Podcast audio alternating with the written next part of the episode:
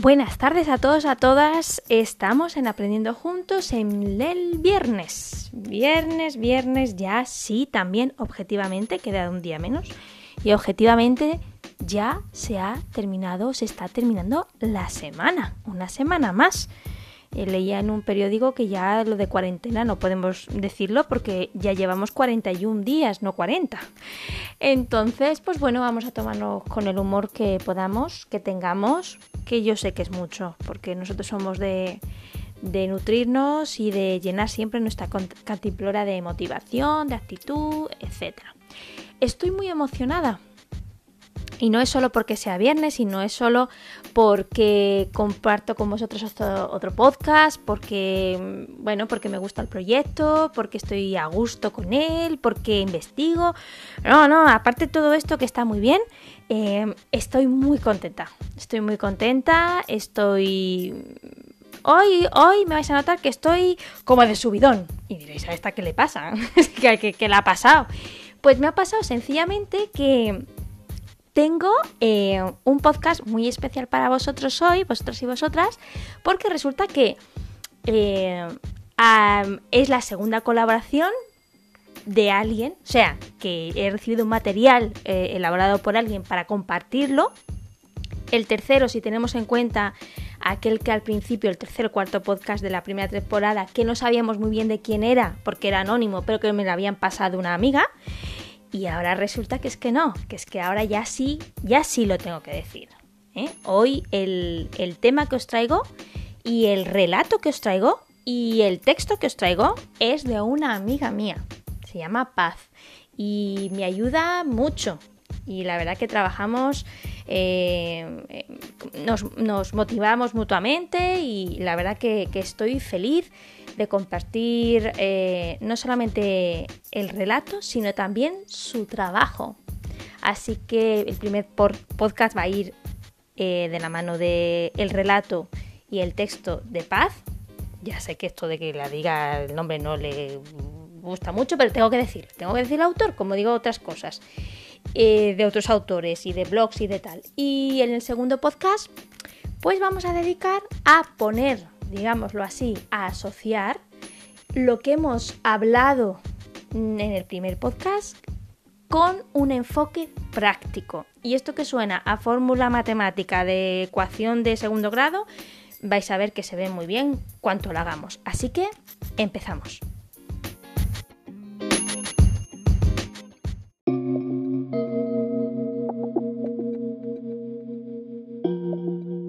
Bueno, y ahora viene la parte que más os gusta, que es saber la respuesta de la adivinanza que os dejé ayer sobre el colegio.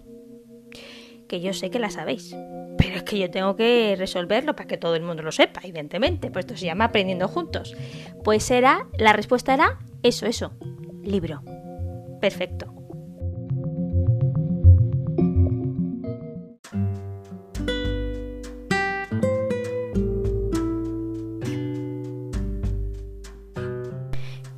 Nos metemos de lleno, cogemos aire, abrimos nuestra mente, nuestro corazón, activamos el on de escucha activa y se titula El hermoso trabajo del paisajista.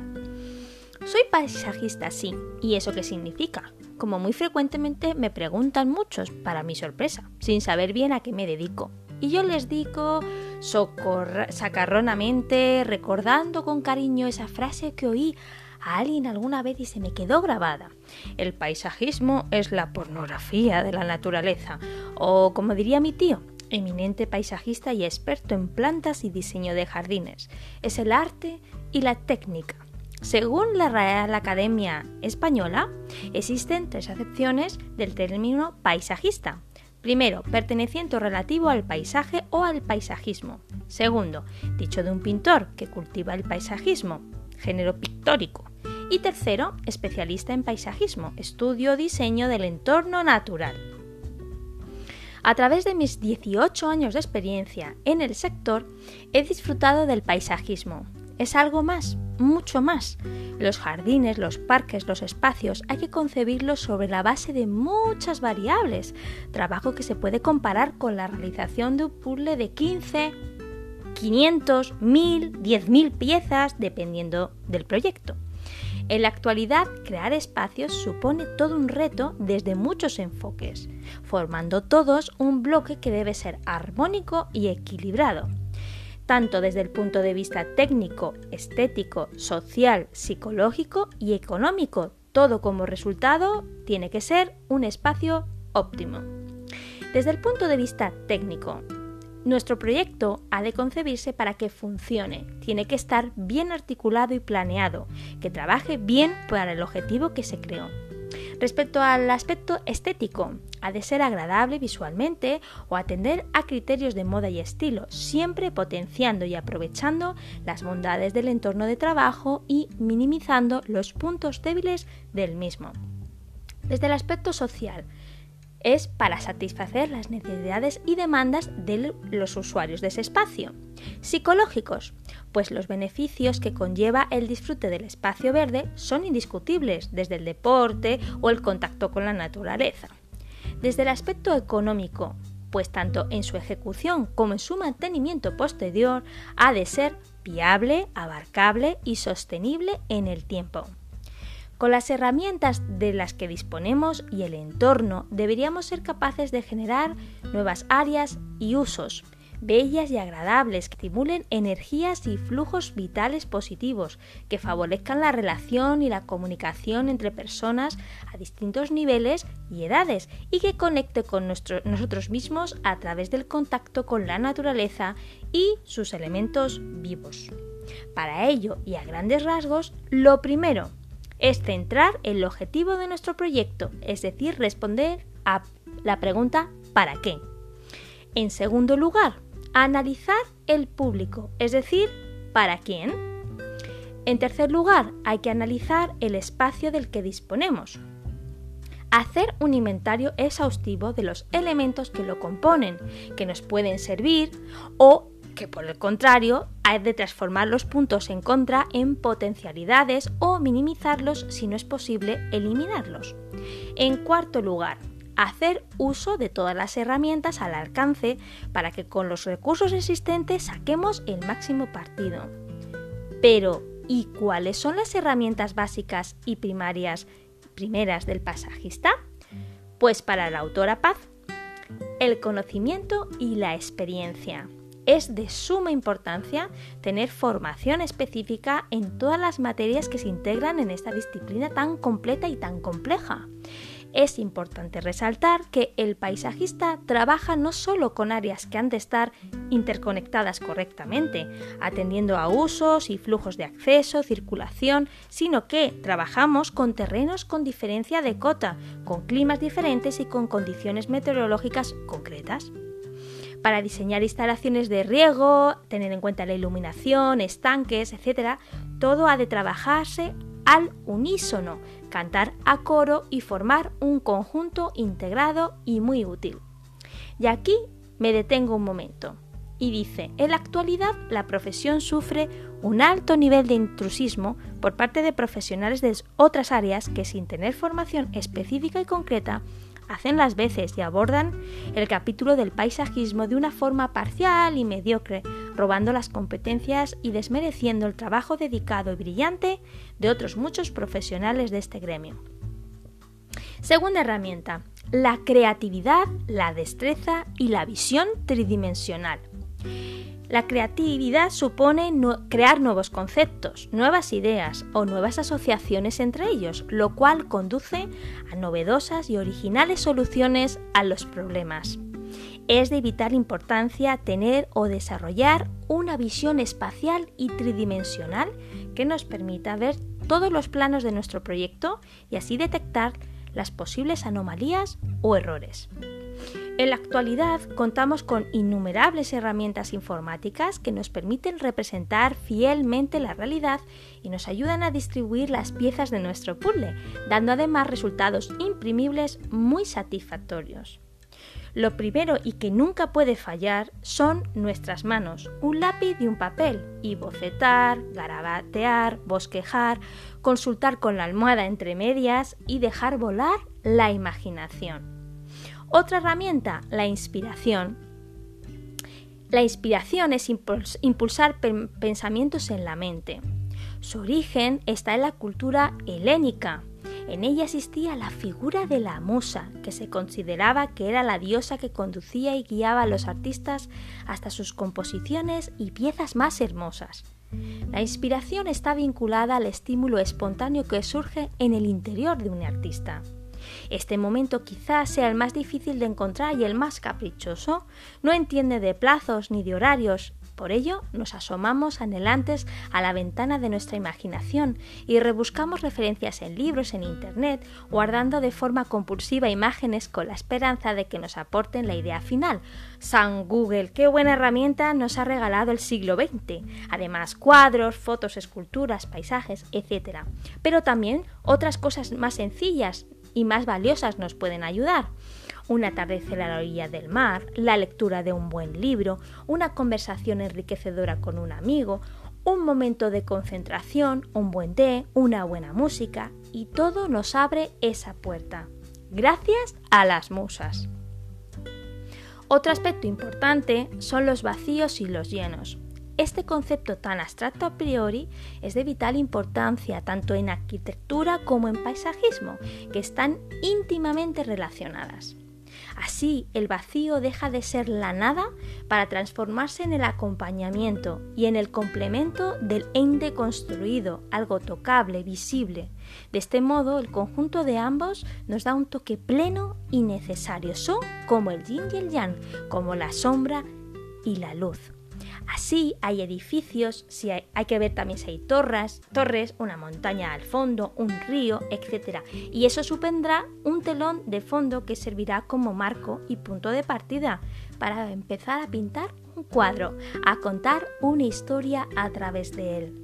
En este momento y atendiendo a una zonificación por usos previamente estudiada para la distribución de espacios, se incorporan elementos externos que complementen y completen el primer boceto de vacíos y de llenos. Otro elemento muy importante, los colores, la luz y las texturas. Los colores evocan y generan sentimientos, sensaciones y son los grandes y discretos aliados de nuestras emociones. Los colores aplicados en un espacio determinado reflejan la personalidad y también influyen en el estado de ánimo. En los jardines el color siempre suele asociarse generalmente a sus flores, pero cuando diseñamos con plantas debemos tener en cuenta sus hojas, su tallo, las ramas y por supuesto la estación del año. La textura no es menos importante. Es una característica táctil y visual que genera sensaciones como la suavidad, la rugosidad, etc. y que de forma indirecta también modifica y altera los colores de las superficies. Aunque la primera herramienta de descodificación es el tacto, la vista también es capaz de interpretar texturas y generar sensaciones indirectas como si fueran táctiles y alterar las provocadas por los colores. Por ejemplo, una planta con los mismos colores pero con diferentes texturas se sentirá y se verá diferente. Y el jardín de noche. Ese es otro de los placeres. Concebir y diseñar un buen sistema de iluminación en un jardín añade un plus de valor y belleza. Finalmente, el corazón, el ingrediente principal que tiene un paisajista. Un corazón generoso, rico y convulso de sentimientos suele dar como resultado un final feliz con aromas y colores, texturas y luces inefables, nuevos y sorprendentes. Recordamos aquí una reflexión de Luis Galindo. Pon el corazón en todo lo que hagas, en todo lo que emprendas, en lo que imagines o construyas. Sin ese ingrediente fundamental estarás perdido en el desierto de la desgana y la apatía. Tu corazón es el motor de todo proyecto, de todo juego, de todo camino por andar. Sin él, todo se vuelve gris. Los sueños son para vivirlos, sentirlos, construirlos, imaginarlos y modelarlos. Si los encierras en tu mente, los verás dormir en el sueño del olvido, cubiertos de frustración e impotencia. Una fábula china nos cuenta que un joven que observaba a un anciano junto a la fuente de la aldea y el viejo iba a buscar agua cada día allí, dejando caer cuidadosamente un balde de madera atado con una soga y extrayendo lentamente el agua con la mano y llevándosela a la boca. El joven marchó y al día siguiente a la misma hora volvió con una polea. Se acercó al anciano y le mostró cómo funcionaba el aparato. B. Pone la soga alrededor de la rueda y extrae el agua haciendo girar la manivela. Pero el anciano algo contrariado contestó Si uso un artilugio como este, ya no atenderé a mi corazón cuando saque el agua del pozo, porque me acomodaré y me transformaré en una mente práctica y racional. En poco tiempo solo mis muñecas harán el trabajo. Si no pongo mi corazón en lo que hago, me sentiré frío y vacío. Si eso es así, ¿qué gusto crees que tendrá el agua a partir de ahora? Y para terminar, me quedo con esta frase que vi, que vi algún día en algún muro, en una ciudad cualquiera. El amor no se trata de llenar vacíos, sino de crear espacios.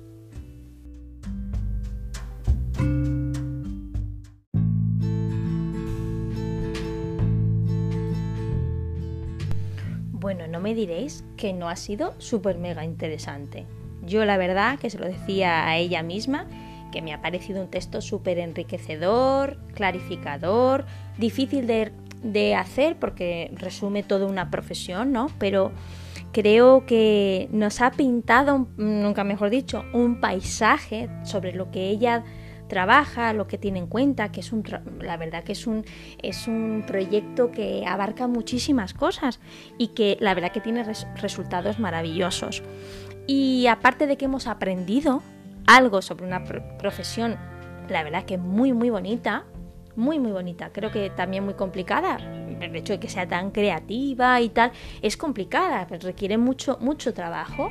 Eh, ella es toda una profesional, además de una vamos, una persona con un corazón enorme, o sea que sus paisajes son igual de grandes y maravillosos que ella.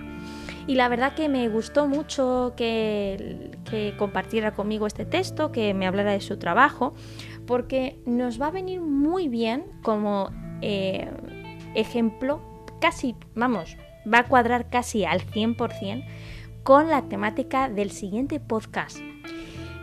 ¿Me dejas que haga la conclusión en el siguiente podcast? Y así no perdemos el hilo. Ahora nos vemos.